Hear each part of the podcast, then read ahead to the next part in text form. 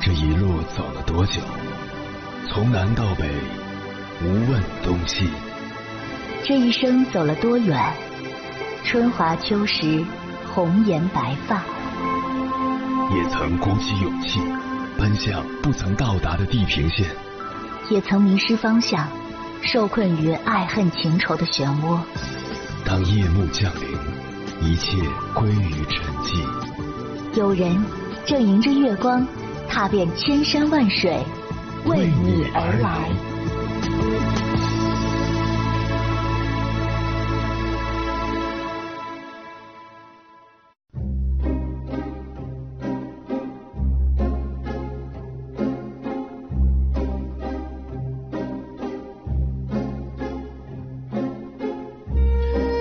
前段时间在微博上看到一个话题：婚前究竟该不该同居？话题的热度很高，各种评论随之而来。其中有一条评论格外刺眼：“婚前同居后分手等于二婚。”评论下的回复也呈现出了两极分化的态势。有人说：“都什么年代了，有这种想法的人都给我去带。”也有人说：“有道理啊，同居等于发生关系，就相当于二婚了。”不难看出，那些反对同居的人，往往是站在女性的立场上，认为会对女孩子的人生产生不好的影响。其实，社会对男女的看法本来就不一样。如果一个男人曾经跟女朋友同居过，大家顶多说他是一个花花公子；可如果一个女人有过这样的经历，大家可能就会用一些恶劣的方式来定义她。所以，婚前同居对于女人来说，相当于一次赌博。它潜藏着巨大的风险，女孩子一旦有过婚前同居史，在谈婚论嫁的时候，就很容易沦为被挑选的那一方。当然，我自己的看法是，无论男女，婚前同居都只是个人选择，谈不上毁掉整个人生。这个行为本身并没有错，主要看双方是以什么样的目的去同居。如果只是为了满足欲望，那不应该提倡。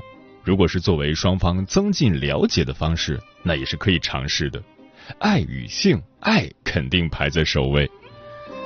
从现实的角度来看，很多大城市里一起打拼、一起奋斗的情侣们，之所以会选择同居，是因为这样不仅可以节约生活成本、少交房租，还可以互相有个照应，比如生病的时候。但我要提醒的是，在婚前同居的时候，我们要学会保护好自己。尤其是女生，在没有下定决心结婚前，千万不要意外怀孕。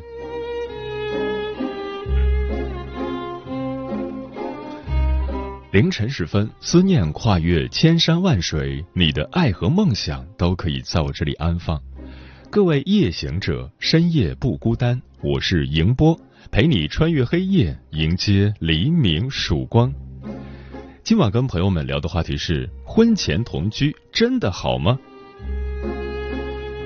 当恋爱进入热恋期之后，或是当相爱的两个人已有结婚的打算时，情侣在婚前先同居，在如今这个社会正逐渐成为一种普遍现象。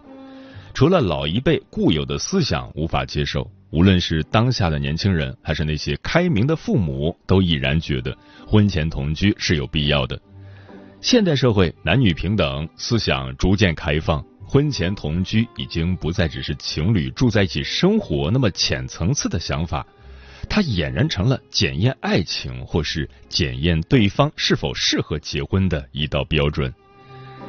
关于这个话题，如果你想和我交流，可以通过微信平台“中国交通广播”和我分享你的心声。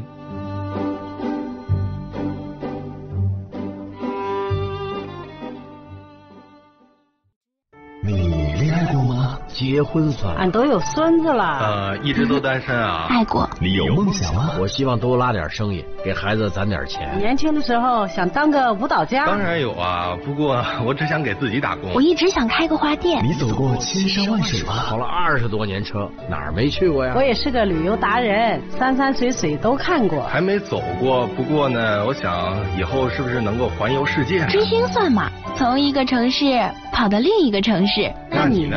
我爱过有梦想此刻依然在路上跨越千山万水奔赴与你在深夜的心灵之约。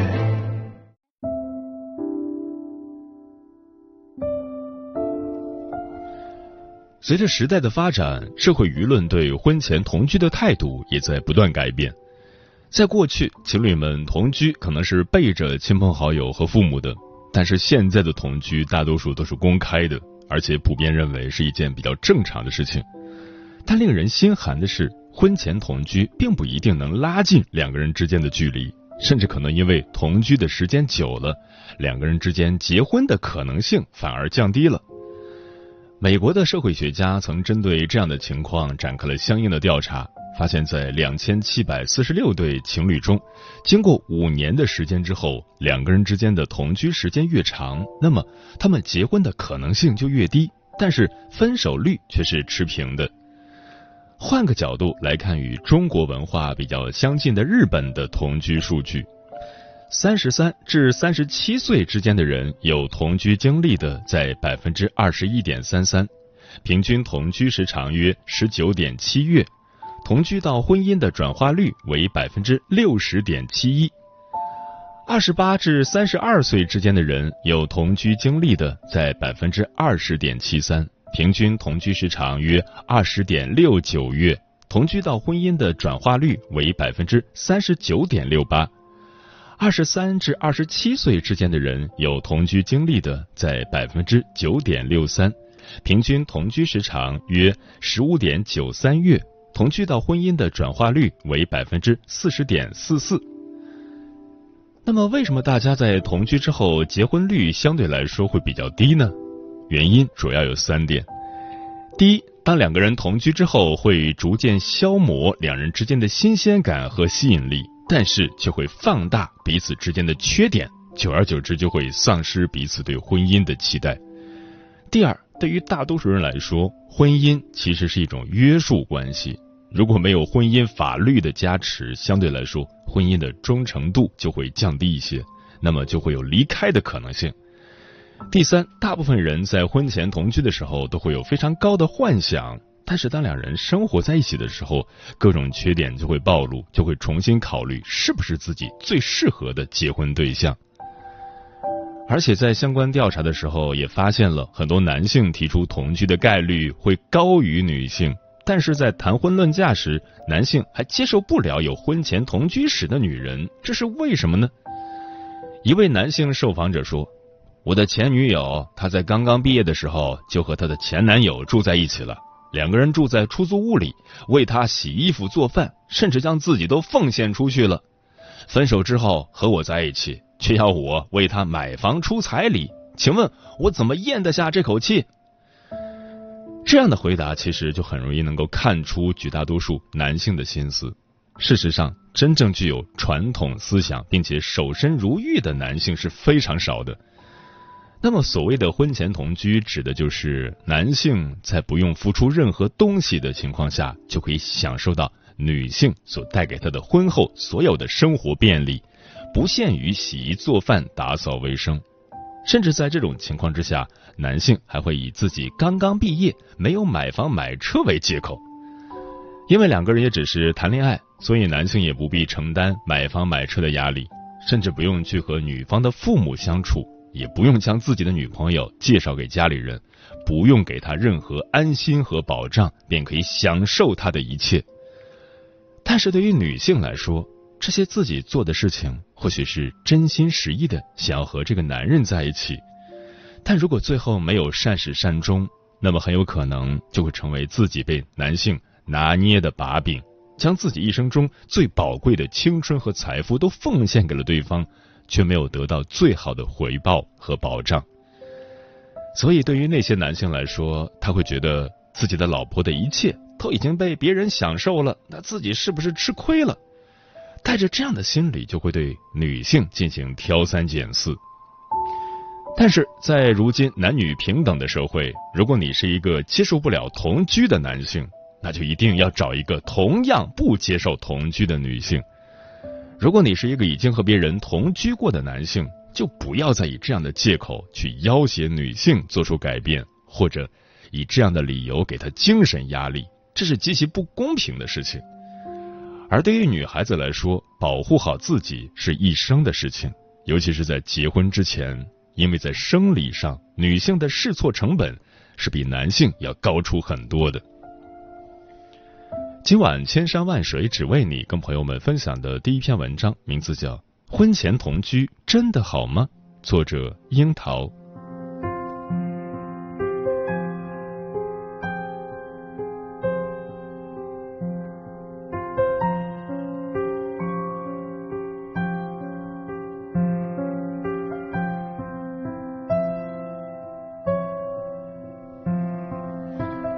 婚前同居一直是一个热度很高的话题，有的人觉得同居好，因为互相了解越深，越知道对方值不值得继续走下去；有人觉得同居太累太伤，因为有太多需要磨合的方面。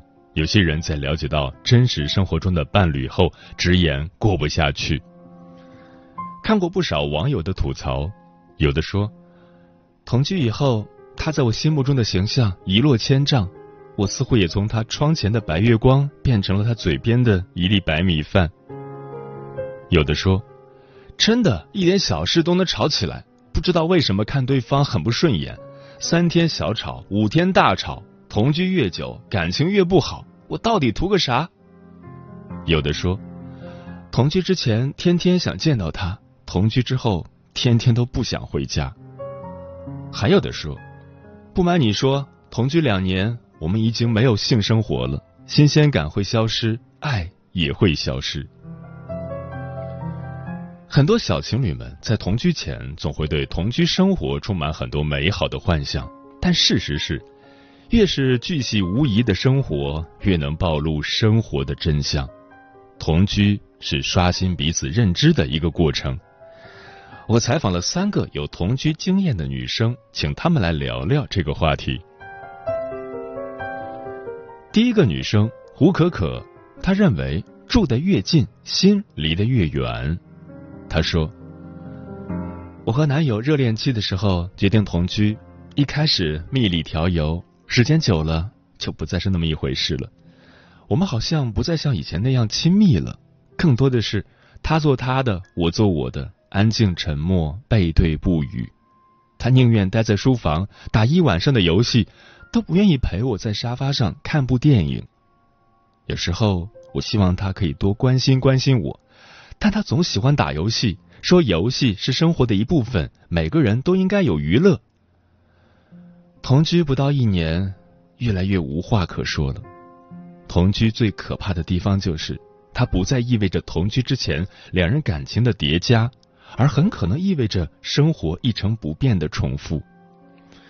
所以很多人会觉得同居之后反而感觉没以前亲密了，新鲜感消退之后需要的就是仪式感，每天过一样的生活就像只听一首歌一样，每天都听总有一天会腻，所以不妨给彼此一些仪式感，可以是下班的一束花，周末的一次约会，或是平常的一个小礼物，不需要很隆重，但能让每一天都有不一样的意义。让生活更有期待。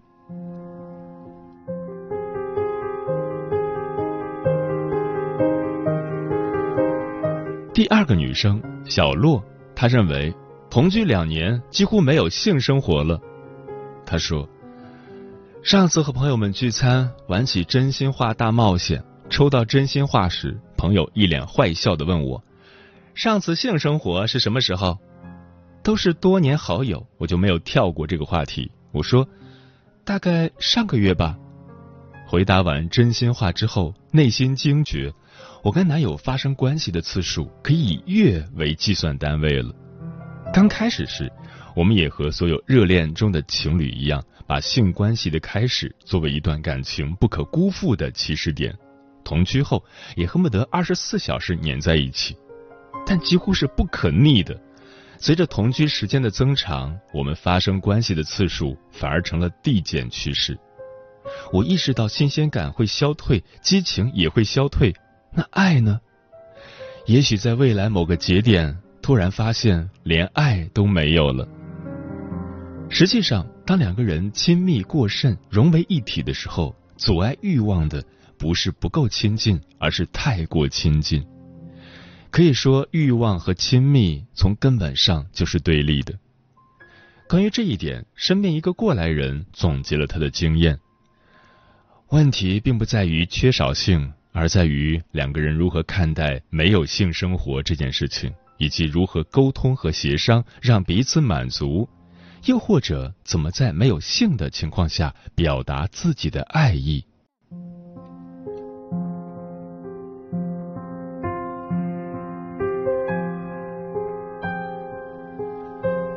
第三个女生菜菜，她认为同居之后不想结婚了。她说：“记得三毛说过，爱情如果不落实到穿衣、吃饭、睡觉、数钱这些实实在在的生活里，在爱人面前无所顾忌的打嗝、放屁、掏耳朵、流鼻涕是不会长久的。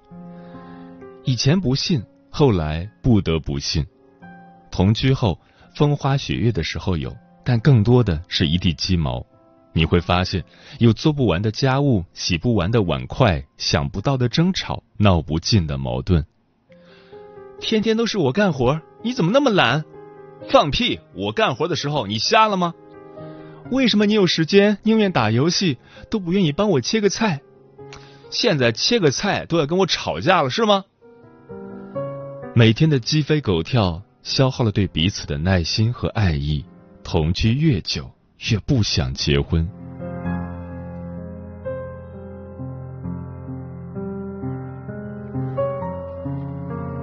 同居之后，感情越来越好，还是越来越差？这没有标准答案，全都要靠每个人去用心体会和经营。当两个人由保持神秘到亲密无间，再到毫无保留，这是个很大的改变过程。并不是像从牵手到拥抱那么简单。同居后，相当于对方把自己毫无保留的剥开给你，可能会产生各种各样的问题和矛盾。想要长远处下去，需要两个人下定决心，学着理解和包容，学着经营这份爱。每个人都有不完美的一面，同居没有好或不好，但决定同居前一定要慎重思考。如果觉得同居的成本代价太高，不妨先来一次短途旅行，在几天的相处中，可能就会发现一些关键问题。如果连这些问题都解决不了，不要说不能同居，分手都是必然的。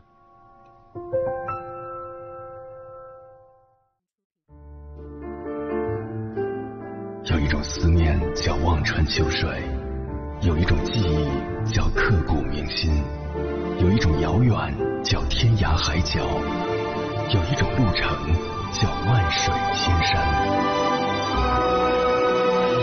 千山万水只为你，千山万水只为你，正在路上。